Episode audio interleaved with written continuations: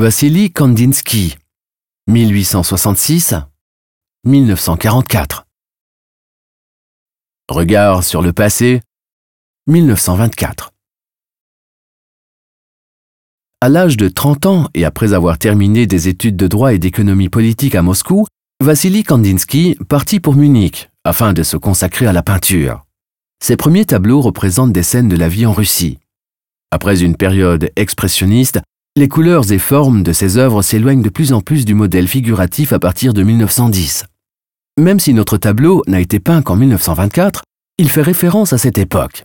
Avec le titre Rückblick, regard rétrospectif, Kandinsky renvoie à des souvenirs d'enfance et à des motifs antérieurs qui s'orientent plus encore au monde visible.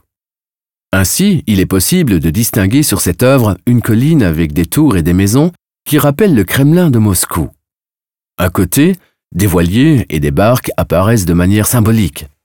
Dans son essai Du spirituel dans l'art de 1911, Kandinsky écrit Du fait que nous vivions à une époque remplie de questions, de présomptions, d'interprétations et donc remplie de contradictions, nous pouvons conclure qu'une harmonisation sur la base de la couleur isolée est la moins adaptée à notre époque.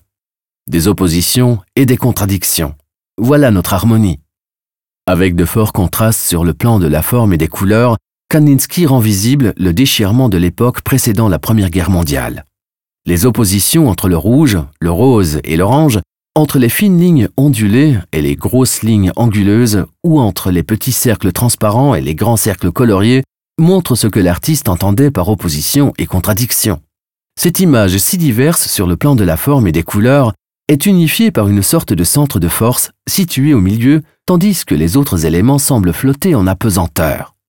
Cette œuvre fut offerte en 1979 à la collection du Musée des Beaux-Arts de Berne par Nina, la deuxième épouse de Kandinsky, qui avait passé ses dernières années dans l'Oberland bernois.